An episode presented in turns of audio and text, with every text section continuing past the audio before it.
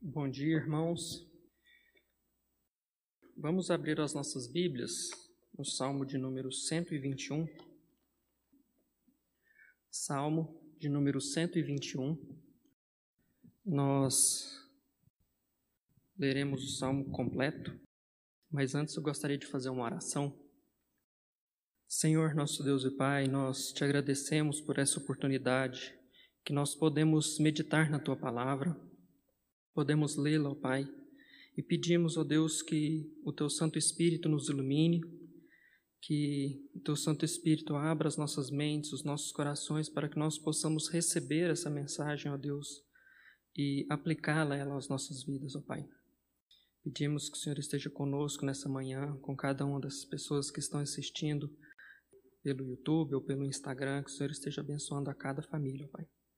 Esteja, ó Deus, com teu servo e que ele seja fiel na exposição da tua palavra. Assim nós oramos em nome de Jesus. Amém. Leremos então, irmãos, o Salmo 21. Diz assim: Cântico de romagem. Elevo os olhos para os montes, de onde me virá o socorro? O meu socorro vem do Senhor, que fez os céus e a terra. Ele não permitirá que os teus pés vacilem, não dormitará aquele que te guarda. É certo que não dormita nem dorme o guarda de Israel. O Senhor é quem te guarda, o Senhor é a tua sombra à tua direita. De dia não te molestará o sol, nem de noite a lua. O Senhor te guardará de todo mal, guardará a tua alma. O Senhor guardará a tua saída e a tua entrada, desde agora e para sempre. Alguns estudiosos têm afirmado que a sociedade ela pode ser moldada pelo medo. Esses medos eles podem ser medos reais, como o medo de assalto, medo de perder o emprego, ou muitas vezes podem ser medos irreais, como o medo do escuro, por exemplo. Muitas vezes somos impulsionados a sentirmos medo. As mídias, seja a mídia convencional ou as mídias sociais fazem isso e as pessoas acabam se contagiando umas com as outras. Uma pessoa fala e a outra repete e vai repetindo, repetindo, e a gente acaba contagiando com esse medo coletivo. Um exemplo bem recente foi o que aconteceu nos Estados Unidos, na França, na Espanha e na Austrália no início desse ano. Com as notícias do fechamento do comércio e o isolamento, por causa do coronavírus, as pessoas é, ficaram com medo de faltar insumos, mantimentos dentro de casa. E então elas foram aos mercados para comprar o máximo que elas podiam comprar. E no dia 17 de março, as gôndolas inteiras de pães industrializados, iogurtes, leites e até papel higiênico estavam completamente vazias. O medo de faltar algo no futuro fez com que as pessoas comprassem fardos e mais fardos dos mais diversos itens. Nós percebemos então que o medo ele pode moldar ou modificar a vida cotidiana de uma pessoa por completo. É claro que o medo por si só não é algo negativo. O medo de certas coisas poupa a vida, poupa o ser humano.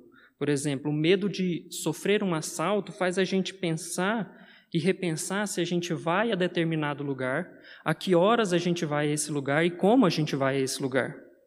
O problema é quando o medo ele se torna descontrolado. O medo se torna um problema quando ele chega a um nível em que é, entra no desespero. Então, por medo do assalto, eu já não quero mais sair de casa. Eu não quero ir na esquina, na padaria, para comprar um pão para os meus filhos, porque eu tenho medo de sofrer um assalto. Então eu pergunto, diante de todo o medo que nos rodeia, das várias coisas que podem nos causar medo, o que nós podemos fazer? O que, que eu posso fazer para controlar o medo que sentimos? Ou pelo menos amenizar as consequências desse medo, a angústia que esse medo pode trazer a nós? Pensando nesses medos que nos rodeiam, eu quero tratar com os irmãos sobre o dever de nós confiarmos em Deus. E eu quero fazer uma breve reflexão sobre esse Salmo 121. E nós devemos confiar em Deus Primeiro, porque Ele é o Criador de todas as coisas. Os versos 1 e 2. Elevo os meus olhos para os montes, de onde me virá o socorro? O meu socorro vem do Senhor, que fez os céus e a terra. O Salmo 121, ele é um cântico de romagem ou um cântico peregrino, pois ele era um dos salmos cantados durante a viagem do povo hebreu até Jerusalém para as festas fixas. Jerusalém ela está situada em uma região montanhosa e é rodeada por montes. Dentre esses montes, o Monte Sião. E quando as pessoas estavam viajando é, e já se aproximando de Jerusalém, era possível é, ver a cidade rodeada pelos montes. O Salmo 125 faz referência a essa geografia, dizendo o seguinte: Como em redor de Jerusalém estão os montes, assim o Senhor em derredor do seu povo, desde agora e para sempre. O Salmo 121, ele também tem uma estrutura como se fosse um diálogo. O primeiro verso há uma pergunta e nos versos de 2 a 8 há uma resposta a essa pergunta. Eleva os meus olhos para os montes, de onde me virá o socorro? E os versos 2 em diante vai responder, tratar sobre esse assunto. O salmista afirma que, olhando em direção de Jerusalém, já avistando os montes ao redor, ele vai se perguntar: de onde me virá o socorro? E o salmista vai dizer que o socorro ele vem do Senhor, criador de todas as coisas. Isaías 40, os versos 25 a 26, diz o seguinte: A quem, pois, me comparareis para que eu lhe seja igual? Diz o santo. Levantai ao alto os olhos e vede quem criou essas coisas. Aquele que faz sair o seu exército de estrelas, todas bem contadas, as quais ele chama pelo nome, por ser ele grande em força e forte em poder, nem uma só vem a faltar por ser ele grande em força e forte em poder. Ele chama essas estrelas e nenhuma vem a faltar. Esses dois versículos apresentam o Deus poderoso que criou todas as coisas. Com quem nós podemos comparar a Deus? Ninguém. Se nós levantarmos os olhos e contemplarmos toda a criação de Deus, nós vamos perceber a grandiosidade e o poder de Deus e o quão Deus é incomparável. Da menor molécula à maior planeta, Deus criou pelo poder da Sua palavra, o que afirma o Salmo 33, o verso 6. Saber que Deus é o Criador de todas as coisas deve trazer ao nosso coração conforto e paz, porque é, vemos que Deus é poderoso para nos socorrer. Se Deus é o único poderoso que criou todas as coisas, então Ele tem poder para ser o nosso socorro nas nossas dificuldades. Observem a perfeição da natureza, como que uma árvore cresce, dá frutos. O fato de termos chuvas todos os anos, às vezes atrasa um pouco, às vezes bem antes, mas nós temos chuvas, as chuvas não param. A gente tem as estrelas nos céus, afixadas, todo o sistema solar o sistema de movimento da Terra, o sol nos aquecendo, tudo criado e mantido por Deus, que é o Criador de todas as coisas. Observem a complexidade do próprio corpo humano. Quando a gente machuca ou corta o dedo, em duas semanas, ou talvez menos, o dedo já está sarado, já está curado. A criação de Deus, ela é tão perfeita que até as nossas características físicas, elas são únicas. Cada um de nós tem as suas características, é diferente um, de, um do outro. Por mais que sejam parecidos, até os irmãos gêmeos têm as suas características peculiares. Irmãos, esse Deus que criou todas as coisas, ele é poderoso para nos socorrer. A confiança do salmista está nesse Deus e nos chama a, nos momentos de medo e insegurança, olhar para toda a criação e confiarmos que Deus é poderoso para nos socorrer. Essa é a primeira parte, os versos 1 e 2.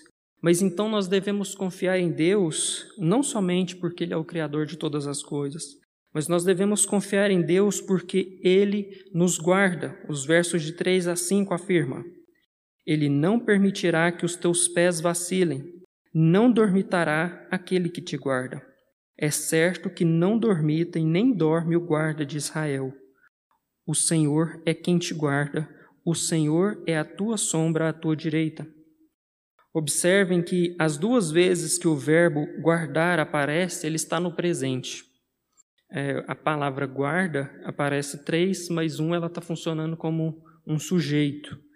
As duas vezes que ela está como forma de verbo, ela está no presente.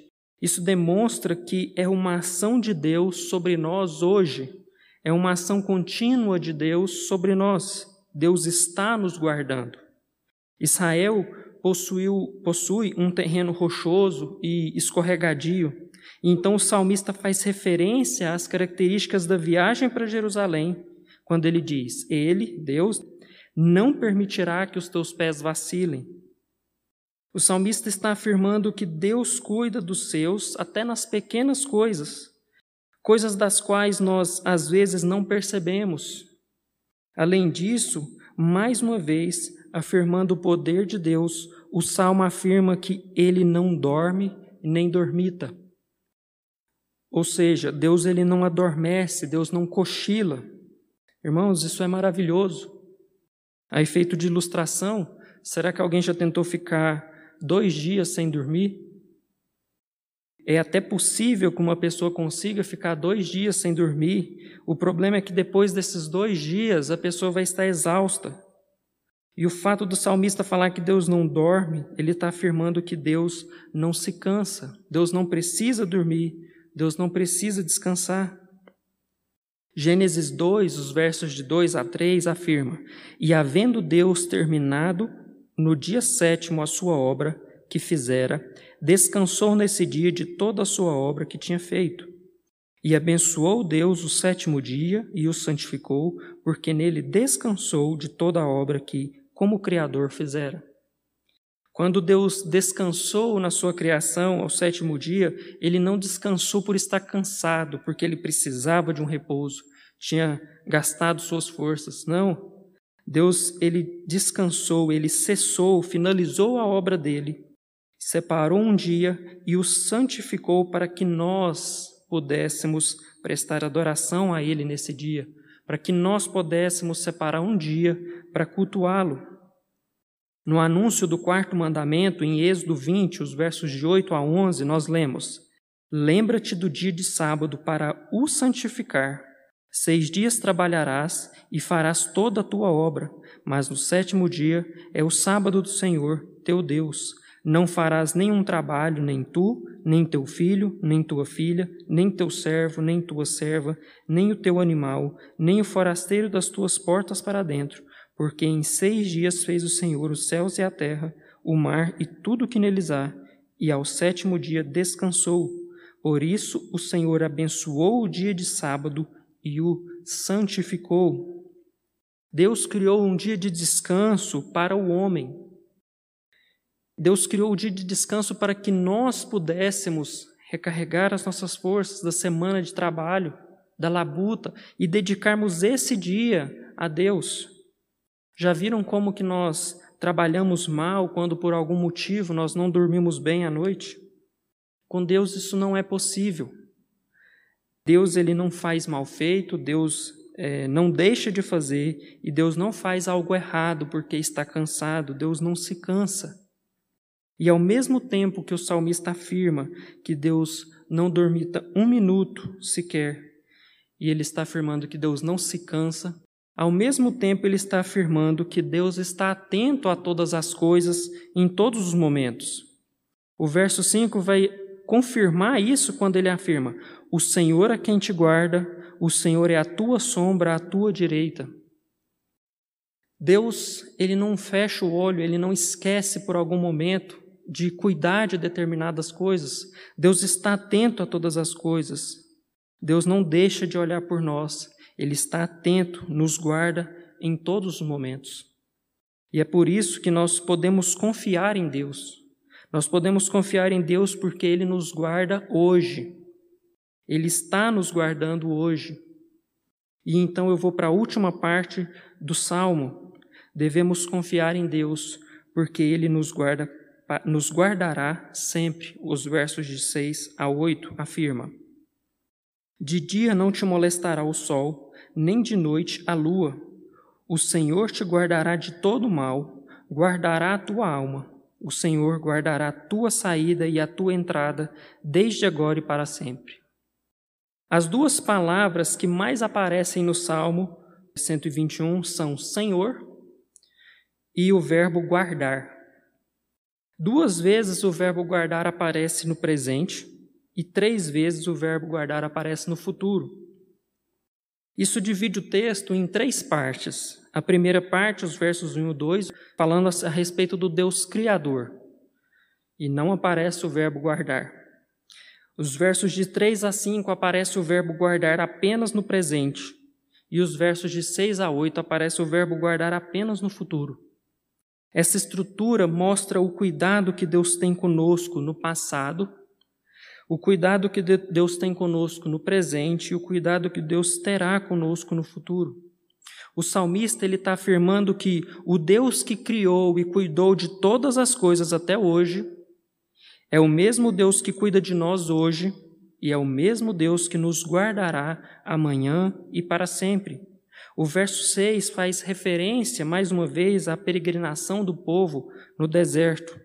Êxodo 13, 21 a 22 afirma: O Senhor ia adiante deles, durante o dia numa coluna de nuvem, para os guardar pelo caminho, e durante a noite numa coluna de fogo, para os alumiar, a fim de que caminhassem dia e noite. Nunca se apartou do povo a coluna de nuvem durante o dia, nem a coluna de fogo durante a noite. O salmista está é, fazendo referência a esse evento maravilhoso no deserto. Deus cuidou do seu povo, poupando-os do calor do dia, guiando-os durante o dia com uma nuvem e poupando-os durante a noite do frio com uma coluna de fogo e também guiando-os à noite. Deus guardará o seu povo, se for necessário, por meios extraordinários, como uma coluna de fogo durante a noite para nos aquecer, ou uma coluna de nuvem para refrescar do calor do sol. Deus pode nos guardar de formas extraordinárias. Nós podemos confiar em Deus porque Ele nos guarda em todos os momentos. E quando eu digo que Ele nos guarda em todos os momentos, é todos os momentos. O verso 6 vai dizer: Deus te guardará de dia e de noite. O verso 7: Deus te guardará do mal e guardará a tua alma. Verso 8: guardará a sua saída e a sua entrada. Nós podemos confiar em Deus porque o seu cuidado não tem prazo de validade. Esse cuidado de Deus em todas as coisas, ele não tem um prazo. Não, vou te cuidar de você até você fazer os seus 18 anos, depois você está por conta própria, você já é responsável, você sabe o que fazer. Não. Deus afirma que vai cuidar e nos guardar agora e vai nos guardar para sempre. Então eu vou repetir: nós podemos confiar em Deus porque Ele é poderoso para nos guardar hoje e Ele é poderoso para nos guardar sempre. E então eu já caminho para a conclusão. Uma coisa que está muito associada ao medo é a confiança em nós mesmos. Quando nós nos deparamos com uma situação que sentimos medo, a primeira coisa que pensamos é como que eu posso resolver esse problema? O que que eu posso fazer diante dessa situação? É imediato. E ao ler o Salmo 121, a primeira coisa que nós percebemos é que Deus não quer que nós confiemos em nós mesmos. O nosso pecado é querer confiar em nós mesmos. Nós queremos confiar nas nossas próprias forças, queremos confiar nas nossas soluções para os problemas, queremos confiar no nosso dinheiro, no nosso emprego. E como o Salmo 20 foi lido essa manhã, eu gostaria de lê-lo novamente a partir do verso 6. Diz assim: Agora eu sei que o Senhor salva o teu ungido, e ele lhe responderá do seu santo céu com a vitoriosa força da sua destra. Uns confiam em carros, outros em cavalos, nós, porém, nos gloriamos em, em o nome do Senhor nosso Deus. Eles se encurvam e caem, nós, porém, nos levantamos e nos mantemos de pé. Ó Senhor, dá vitória ao Rei, responde-nos quando clamarmos.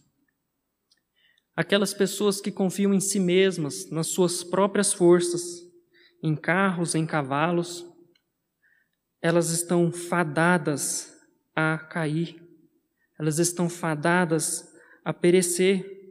Quem guarda e quem pode nos guardar é somente Deus. E esse Salmo 20 é interessante que ele está tratando de guerra.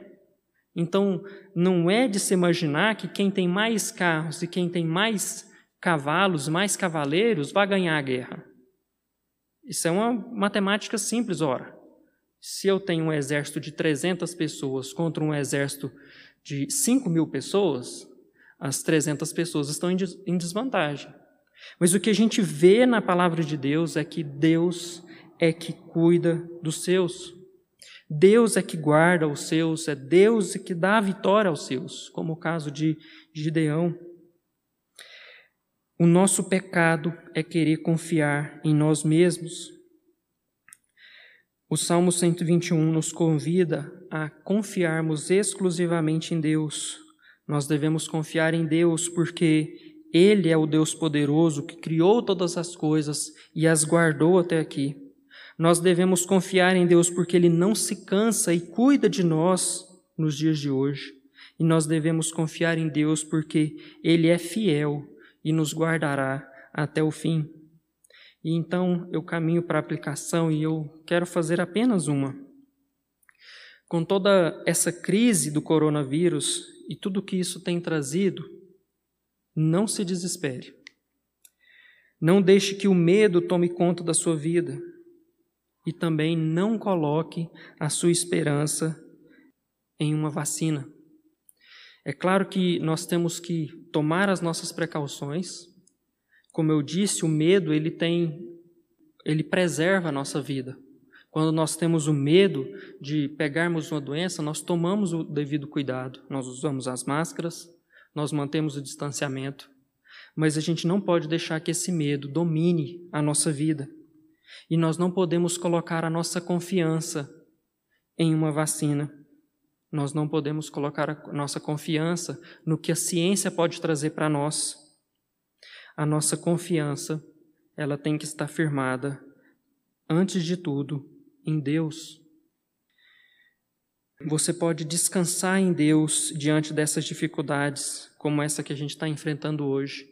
E você pode descansar em Deus e confiar em Deus diante das dificuldades que nós ainda enfrentaremos. E se você não tem experimentado confiar em Deus, ore ao Senhor, peça ao Senhor entendimento e paz e confiança no cuidado dele.